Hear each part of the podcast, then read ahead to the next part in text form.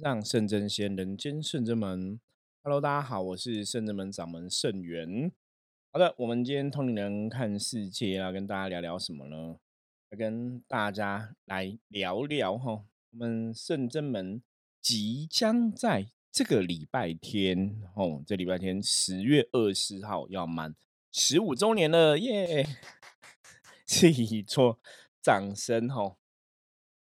嗯，生日满满十五周年吼，一路走来，那个应该怎么讲？故事很多哈，发生很多大大小小不同的事情，然后也遇过很多很多不同的考验哈。我觉我觉得现在回想起来，你真的会很谢谢自己哈，很努力哈，然后真的坚持到现在。那除了谢谢自自己之外，我想大家应该知道我还要谢谢谁吧？对，不是众神，是你们，知道吗？就是一路以来，真的很多朋友哈、客人呐的支持，我们真的才有办法哈，一直来做这个利益众生的事情。然后在大道路上，可以跟大家分享一些我们的经验啊，我们学到的知识啊。那我们在判断事情，我们在看神佛世界，在理解能量世界种种的道理。这种东西现在虽然讲起来就是好像轻描淡写啦，很快走过去哦。可是，一路以来真的故事太多了哈，多到真的有些时候，你看坦白讲，如果大家没有问我哈，我都不晓得该从哪里去讲我们的故事，因为故事真的太多太多了。嗯，十五周年哈，我们现在十五年，我们现在在的地方算是我们第三个基地。一开始我们的地方只有十平哦，只有十平，那是在菜市场里面一个小小的店面哦，一楼的一个店面，那只有十平。然后那时候一开始其实比较辛苦啦，因为刚开始为了省钱，后来有一阵子我是住在店里面哦，然后睡的是什么？大家知道，因为一般你睡觉会有个床嘛，那你知道我睡什么床吗？如果大家有去什么整脊按摩过，你就知道，我就睡那种就中间挖一个洞哦，美容床，你知道。那美容床以我的身材来讲，吼，你只能自己躺在那里，你不能转身，你一转身你就会掉下来这样子，吼。对，讲到这个，我就觉得哦，以前真的，以前刚开始蛮辛苦的。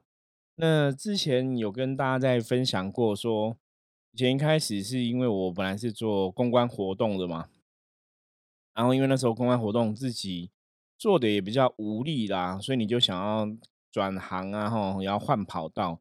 嗯，那个时候也有去问了很多的算命的老师，印象比较深刻就是最后决定我人生命运的三个主要老师哈。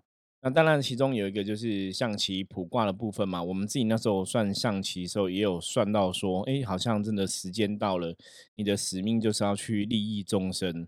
可是你知道吗？人都是铁齿的啊。虽然我那时候已经会算象棋卜卦或者象棋占卜了。可是你真的遇到这种人生的抉择哈，下一条路该怎么走？因为那时候公司刚刚没有特别在做公关活动的时候，你要转到占卜这个行业哈，那时候其实是在看说到底还下一个行业要怎么走。那是确定了说好像我们真的有使命要出来利益众生，我才去思考说，那也许是可以从占卜老师的这个工作来下手。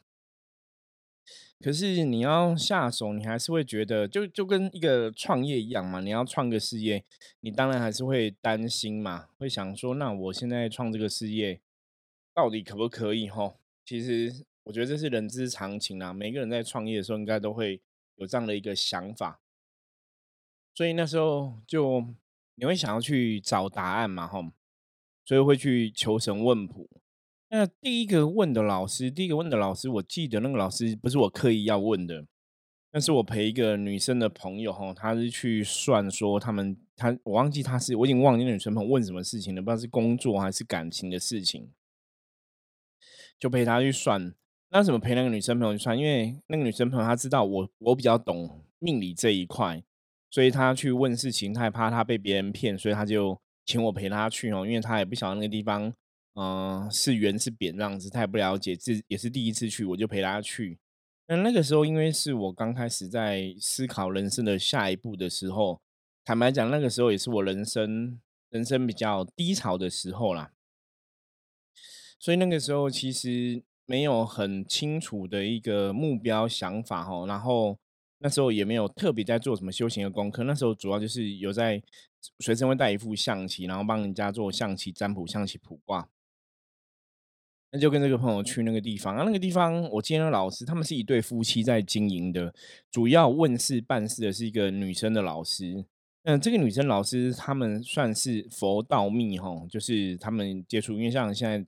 台湾嘛，我们讲佛教、道教其实都差不多已经融合在一起，因为很多的神啊是互相都有嘛。那甚至呃，我们拜菩萨，那你说我们到底属于佛教还是道教？哈，因为我们可能都是还是比比较亲近道教的神嘛，三清道主啊、玉皇大帝啊、妈祖啊、王爷啊等等的，这些都是比较属于道教的神。所以那个时候我们这样子在接触的时候，你当然都觉得一般的朋友。你大概认真要讲，我们都是算是佛道教的一环哈，佛道教部分。那这个老师他本身，我我已经忘记他拜什么，可是我记得他有一幅图是那个绿度母，然后主桌上有道教的神，可能也有菩萨，还是有谁，我我真的忘记了。然后就办事，那好像是有点用通灵在办事。结果我那个朋友问的事情，我记得他是付费的，我朋友是付费，因为你问事情嘛哈，啊，我在旁边陪他。他想问二十分钟，事情就问完了，然后要处理一个事情呢，要帮他烧金子什么，那老师就拿一个袋子装，刷这个金子等下会去帮他化掉哈，那他的事情又圆满。好，讲完之后就就到我了，那到我了，哎，为什么想到我？因为我没有问事情嘛哈，那个老师就跟我在聊天，他就跟我讲说，哎，你有接触过修行吗？我说我大概有简单接触一下这样子。他说：“师兄，难怪我觉得你哦，你脸看起来很有菩萨相，你知道吗？你看你这个脸，然后他旁边绿度母，然后你的法相，我的样子跟绿度母超像的。他说你跟菩萨应该真的很有缘。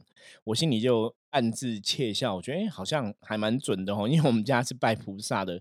你怎么知道我跟菩萨应该好像蛮有缘？因为我自己也觉得我跟菩萨是很有缘，因为从小。”哦，之前的节目有讲过嘛？那当然，我们可能有一些新朋友第一次来听这个 podcast 的，没关系，我们可以再讲一次啊。我觉得不同的故事，或是你再次听不同故事，都有不同的学习跟收获，跟一些成长，或获得这样子。我觉得，就我心里觉得说，哎，我们拜菩萨嘛，哈，从小就觉得菩萨很厉害啊。我会念心经，念观世音菩萨佛号啊，哈，念大悲咒，你就知道菩萨是寻声救苦的大菩萨。你只要。讲他的名字，任何问题他都好像可以来帮你解决吼，所以小时候真的很习惯去拜菩萨，然后讲念菩萨佛号吼。那尤其更多的时候是考试前，有没有？明天要考试了，今天就要拜一下菩萨，求菩萨。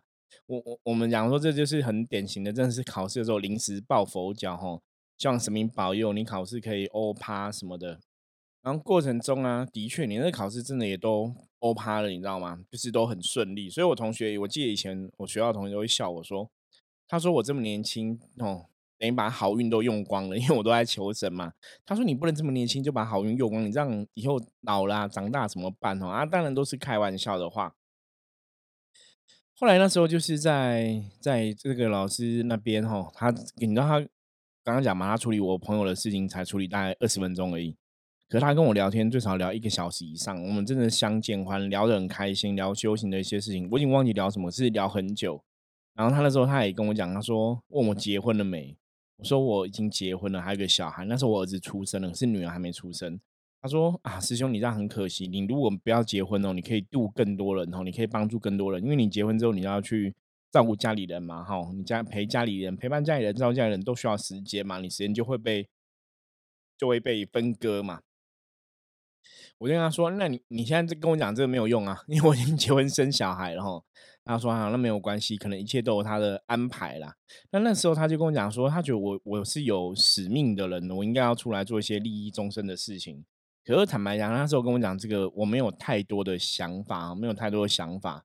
那那个我们刚刚讲嘛，前面已经有象棋卜卦，大概知道自己可能真的要出来利益众生，可是你也不晓得要从哪里开始哦。后来我就去问一个老师，一个老师，这个老师他是呃，也是算是有点通灵这样子，他是有阴阳眼的，然后本身他也是有出过书哈，所以我才认识这个老师。那这个老师算对我影响，我觉得也蛮大的哈。因为这个老师是有阴阳眼，然后我去的时候他蛮特别，他是看一个罗盘哈，那罗盘已经指针坏掉，他说他这样可以看出一些事情的端倪。然后我记得他的组成是关圣帝君，那这个老师后来就跟我讲说，他说：“哎，我五百年前是修千手观音法门，所以我跟千手观音很有缘。”他劈头就讲这个东西，啊，我觉得这个东西很玄，是因为的确我真的。家里才拜一幅哈，我我自己有拜一幅供奉一幅的千手观音的法像。那后来这个法像也是成为我们自己圣人们刚开始最早开始开始开机的一个法像哈，就是我自己供的一个千手观音的一个法像。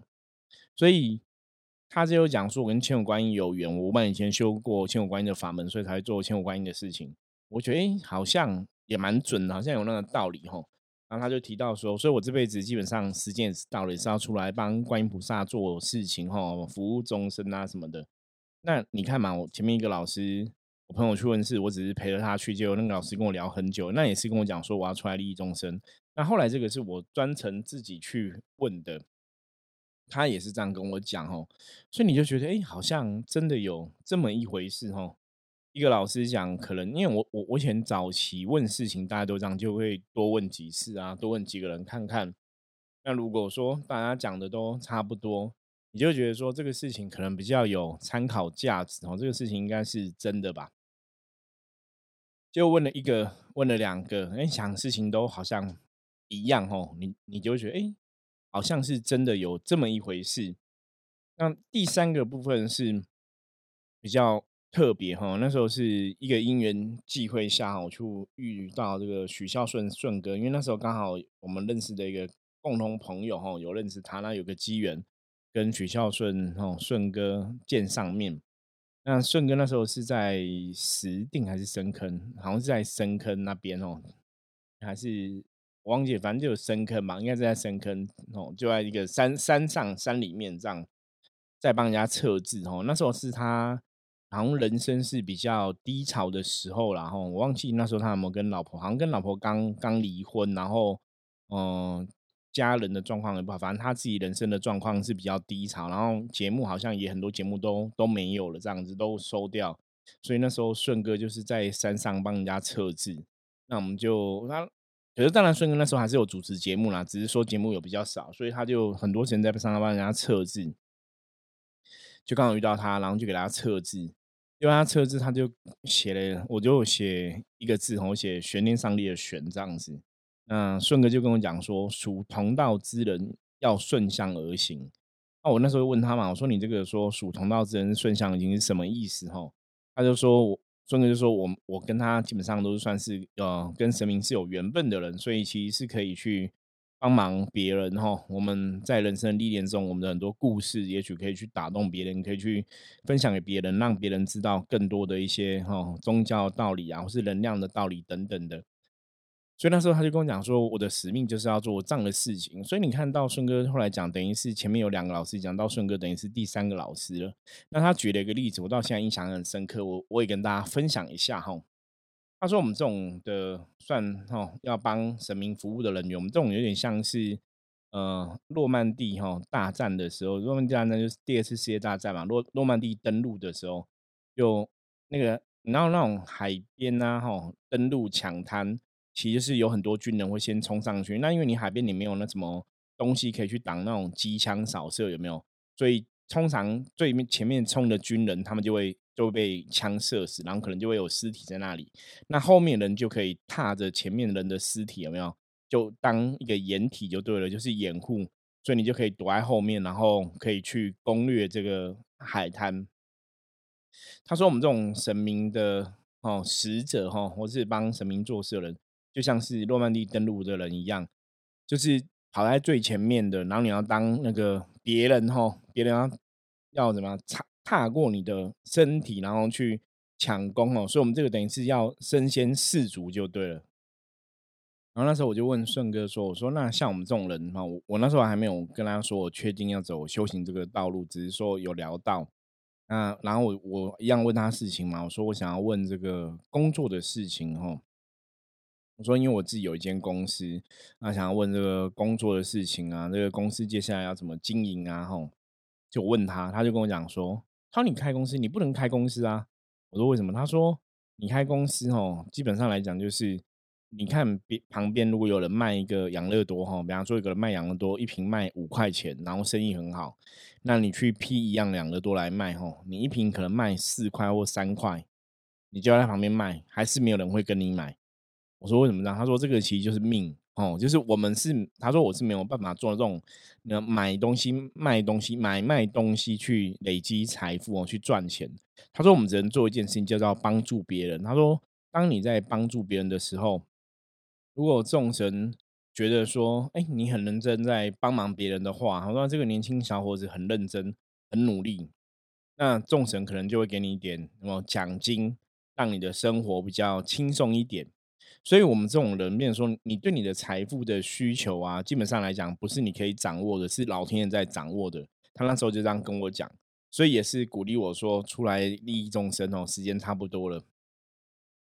所以从前面两个老师一直到顺哥，等于是第三个老师都这样讲嘛。那包括我们自己卜象棋占卜也看到这样的一个结果。我那时候就在想说，那好像这个是一个态势哦，那你到底要不要出来哦？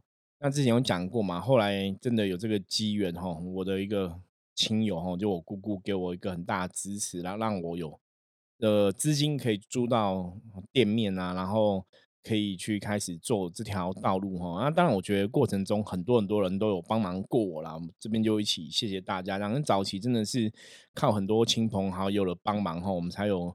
最早的开机的一个地方，你才能慢慢去做这样子啊。那时候大家的帮忙，真的就是哦，有钱出钱，有力出力哦。就有些人捐捐桌子啊，捐椅子啊，那有些人就哦赞助红包啊，哈，你就去成立这样一个地方。后来真的成立的地方之后，因为早期一开始当我会象棋占卜的时候。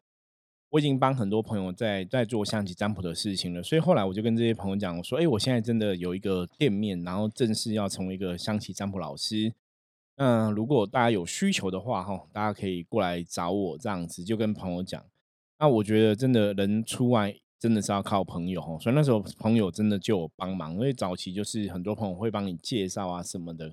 那坦白讲，你你以前刚开始会象棋占卜的时候，你帮朋友算哦，那朋友是朋友，你知道吗？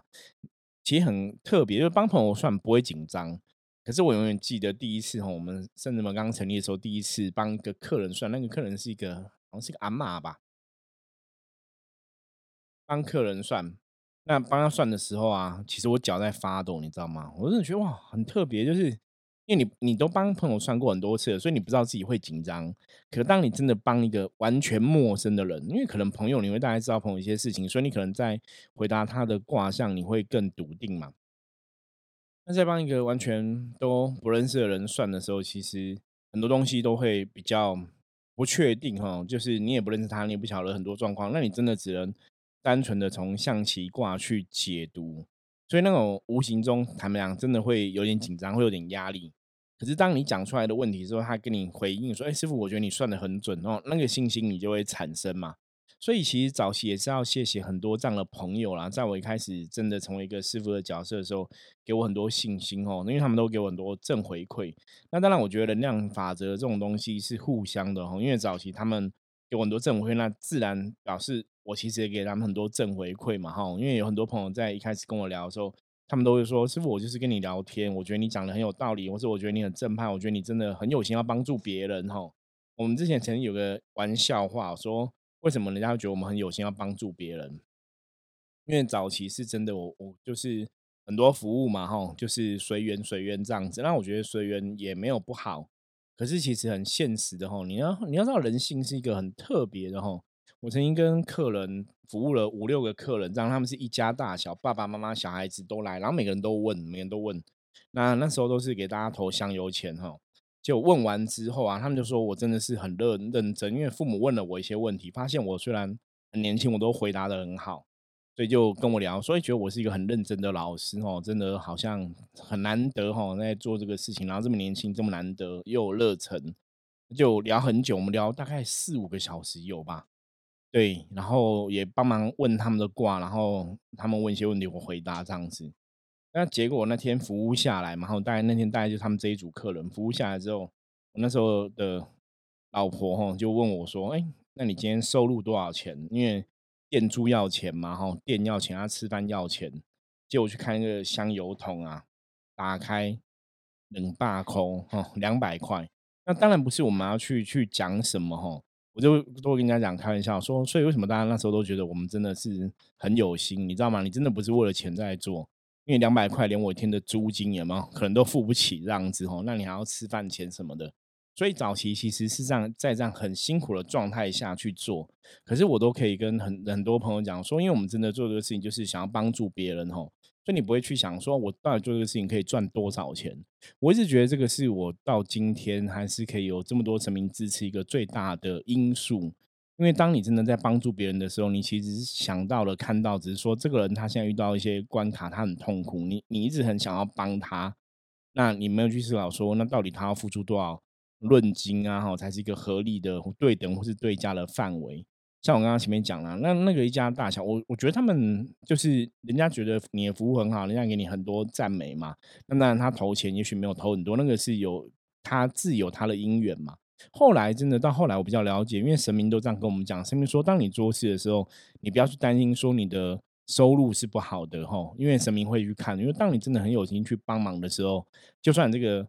人家投的红包钱不会那么多，可是他会从其他部分来补贴，所以真的啊，我那时候虽然说大家服务的时候，大家投红包钱都很少，能几百块，可是我那时候有在开课教学生，那你还是会有一些收入来源嘛，吼，所以生活才有办法过啦。不然你看，如果这样子，你每天服务了那么多客人，每天只收两百块，我你知道吗？你自己一个人吃饭，一天三餐可能就不止两百了，你还要付租金，那真的会活不下去，吼，所以。既然是这样子哈，问题来了，那为什么我要坚持？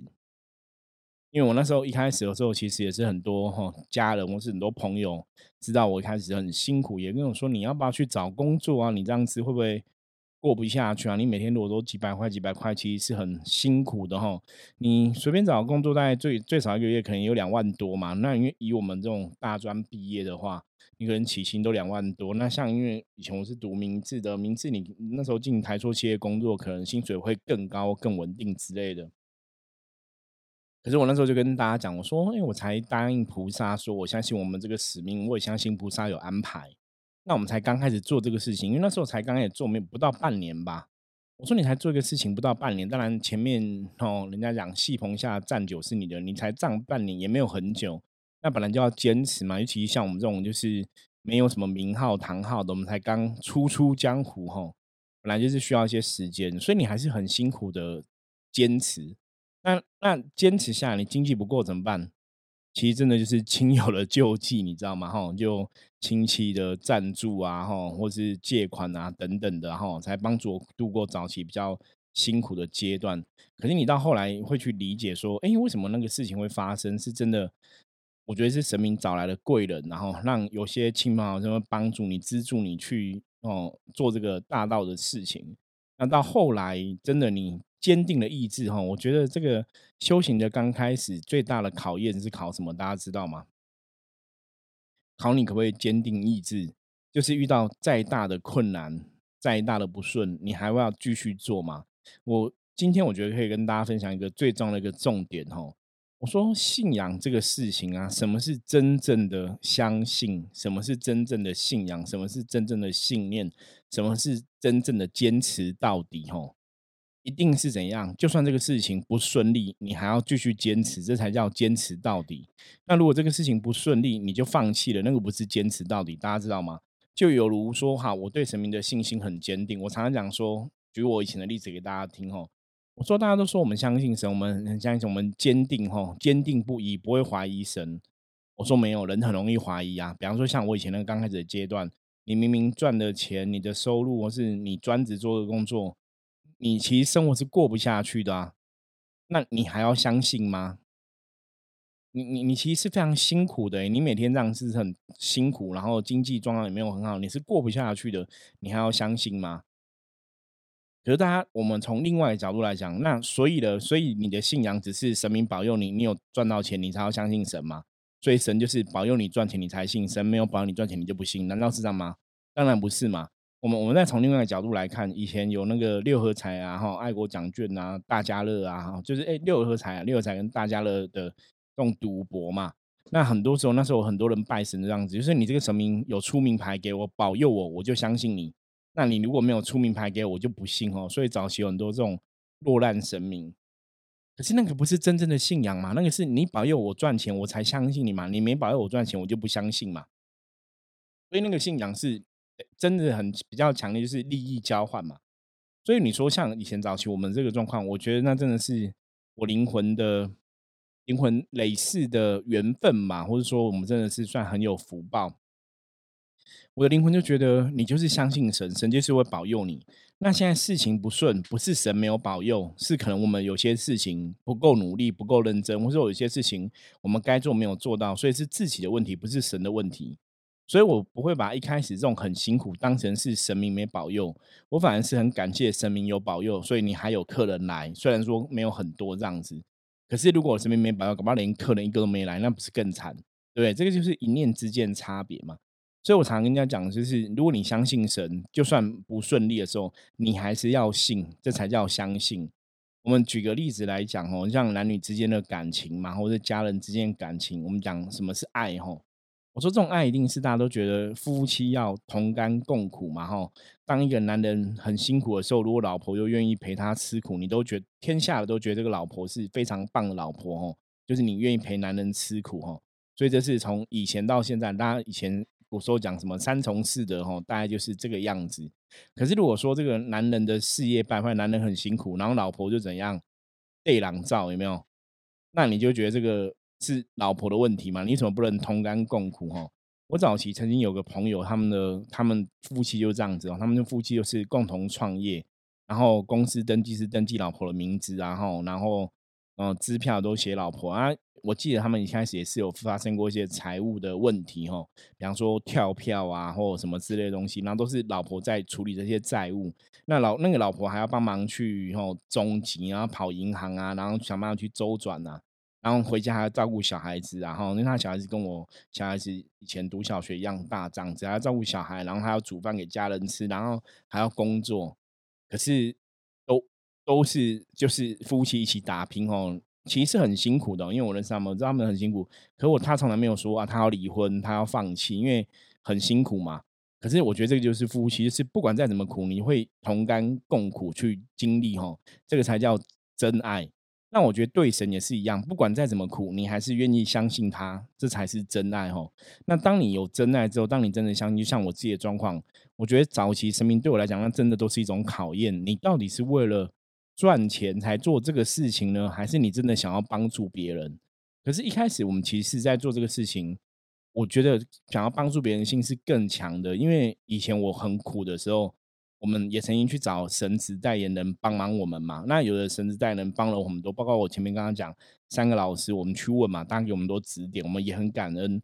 可是也有曾经我去问别的老师，是你没有经济能力，没办法消费，他也不会给你指点，甚至有老师是你到他门口了，他也不让你问，因为他可能问的人太多了吼。所以我那时候就觉得，如果我有一天有能力去成为一个帮助别人的老师，我一定要很认真做，就不会去因为说你有钱没钱，或者说，嗯，我的老师我有下班时间，我要下班了不理你吼，我不想要做到这个状况。所以一开始在第一开始的前几年吼，其实都是这样，我基本上都全年无休，因为到后来我们是有比较多的同事学生在帮忙吼，然后因为我们自己。不要休假是 OK 吗？可是别人可能真的有些时候，你你要洗洗衣服啊，你要有一些事情要忙，那你还是要固定休假。所以我们知道做了很多年之后，生人们才开始固定礼拜一休假，不然我们以前是全年无休的。可你毕竟坦白讲，年纪大了，年纪大了，你还是要休息，然后补充能量。不然有时候像我们这种做能量工作者，其实一耗那种能量是耗很多的。所以一开始也只有前面几年是真的比较辛苦。那你通过那几年的，我我觉得真的是考验。你相信神了，你坚持下来了，神明的保佑帮忙，很多事情就会不一样哈。所以我在第一年的时候就写了象棋占卜的书，然后第二年也有出书，然后那那那时候慢慢就有上一些通告啊，上一些媒体。我觉得一路以来，其实真的，你现在回头来看，神明都有在帮忙吼，在很多的状况里面，神明都在牵成、促成很多的贵人。所以，我们现在要走到十五年了吼。那今年十五年，因为疫情的关系哦，就没有太大事哦邀请大家来圣正门同乐吼。呃，我觉得是今年会比较低调了哈，因为毕竟疫情的关系，现在也还没有到完全解封嘛。那大家饮食什么，我觉得还是要多注意啦。所以，我们就是十五年的庆典，我们就是自己这样子吼，门内这样拜拜啊，祝祝寿而已吼，就没有像去年就是哇，非常非常多人来这样子。不过没有关系哈，我们希望明年疫情比较退的时候，明年大家可以来同乐吼。那关于十五年，其实还是有很多心路历程、很多心得可以来跟大家分享吼。我们这几天有空再来陆陆续来跟大家分享好了。OK，好，所以我今天哈跟大家聊聊哈关于这个十五年的一些想法，然后我们的一些故事，那希望帮助大家在人生当中也有一些收获跟获得哈。那我觉得这就是同龄人看世界最大的一个心愿了。好，我是深圳门掌门盛元。如果你喜欢我们的节目的话，记得订阅起来，分享给你的亲朋好友知道哈。我们下次见，拜拜。